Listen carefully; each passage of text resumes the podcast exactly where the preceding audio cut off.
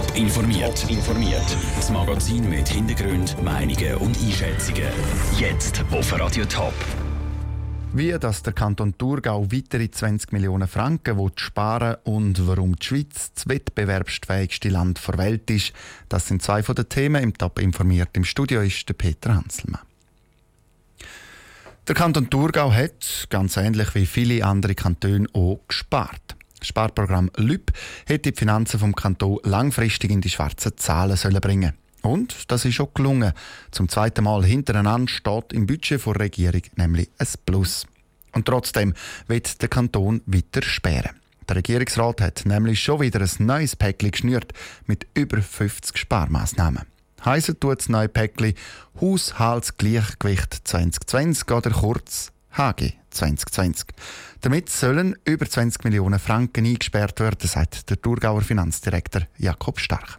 Wir haben fast 150 Ideen, Vorschläge gehabt. Wir haben das äh, mit der Geschäftsprüfungs- und Finanzkommission diskutiert, intensiv im Regierungsrat, in allen Departementen und haben nachher einen Prozess gemacht, vor allem nach im Regierungsrat, wo wir konkretisiert haben und jetzt über ein Drittel können vorschlagen der Regierungsrat wird in allen Departementen sperren. Das Päckchen ist fast so ein wie ein Zusammenkratzen von Franken, um am Schluss dann eben die 20 Millionen zusammenzubringen. Unter anderem soll es weniger Zivilstandesämter und Polizeiposten geben. Dann sollen Gelder an Energiefonds oder die Kosten im regionalen öffentlichen Verkehr sinken. Oder die Ausflüge vom kantonalen Personal sollen anders finanziert werden. Dass all die Massnahmen dürften zu reden geben, ist Jakob Stark bewusst. Aber wir sind überzeugt, es ist ein gutes Paket. Wir müssen alle irgendwo ein bisschen lassen.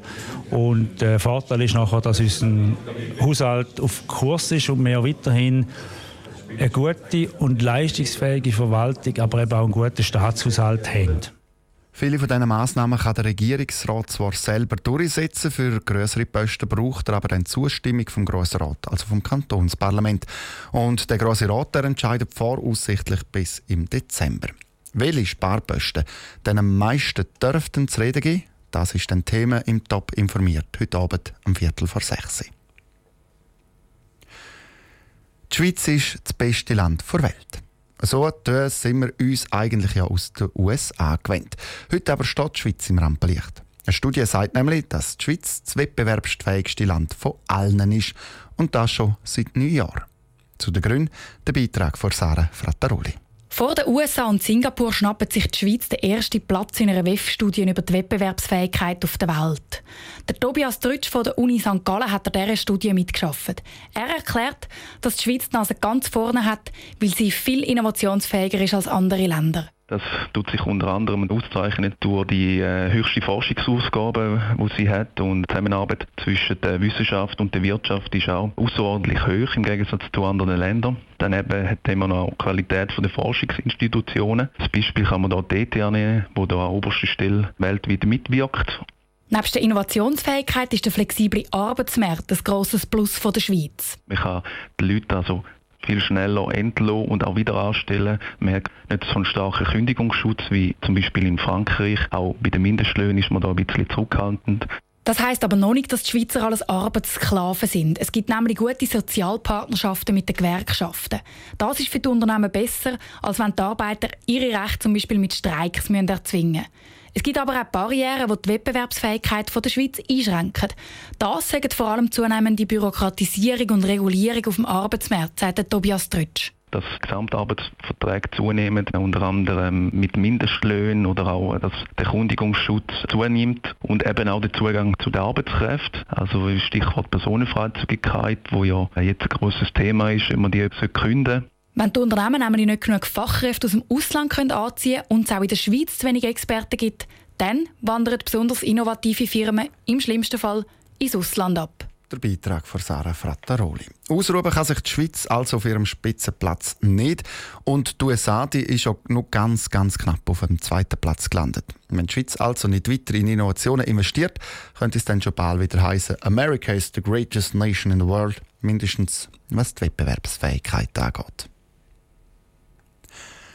Wer der Kurznachrichtendienst Twitter regelmäßig braucht, weiß, ein Tweet hat maximal 140 Zeichen. Mehr geht nicht. Das ist schon seit eh und je so. Jetzt aber rüttelt Twitter an dem Grundgedanken. In Zukunft kommt Tweets nämlich doppelt so lang sein, also 280 Zeichen. Daniel Schmucki. Wer seine Meinung kurz und bündig auf den Punkt bringen will, der macht das meistens auf Twitter. Damit in Zukunft noch mehr Leute twittern, wird der Kurznachrichtendienst jetzt Textobergrenzen lockern. Im Moment testet Twitter nämlich Tweets mit bis zu 280 Zeichen. Ob das wirklich eine gute Sache ist, kann der Kommunikationsexperte Stefan Häseli nicht abschließend sagen. Vordergründig ist es reizvoll, sich auch differenzierter zu äußern.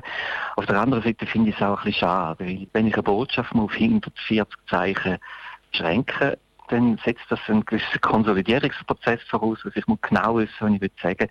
Und äh, ich bin nicht sicher, ob mit 280 Zeichen Botschaften besser werden. Ins gleiche Horn bläst auch der Social Media Experte Jürg Kobel. Er findet, in der Kürze liegt die Würze und befürchtet, dass Tweets mit doppelt so viel Zeichen eher ignoriert werden als kurze Tweets. Aber wirklich viel ändern würden längere Tweets nicht. Die Grundidee von Twitter bleibe nämlich gleich. Man kann einen Satz mehr einfügen, man kann ein bisschen mehr Hashtags einfügen und wenn man sich nicht in einem Satz oder zwei Sätze kann mitteilen kann, dann kann man es wahrscheinlich auch nicht in zehn. Also das ist äh, gegen die Herausforderung und von dem her wird nichts gross ändern. Tweets mit doppelt so viel Zeichen können im Moment nur ein paar Leute testen. Wer genau und wie viel, hat Twitter nicht bekannt gegeben der Beitrag von Daniel Schmucki. Nicht nur die Experten sind sich uneins, auch Twitter-Nutzer selber wissen noch nicht genau, was sie von diesen längeren Tweets sollen halten. Die einen die finden es gut, die anderen gerne nicht. Top informiert, auch als Podcast. Mehr Informationen gibt es auf toponline.ch.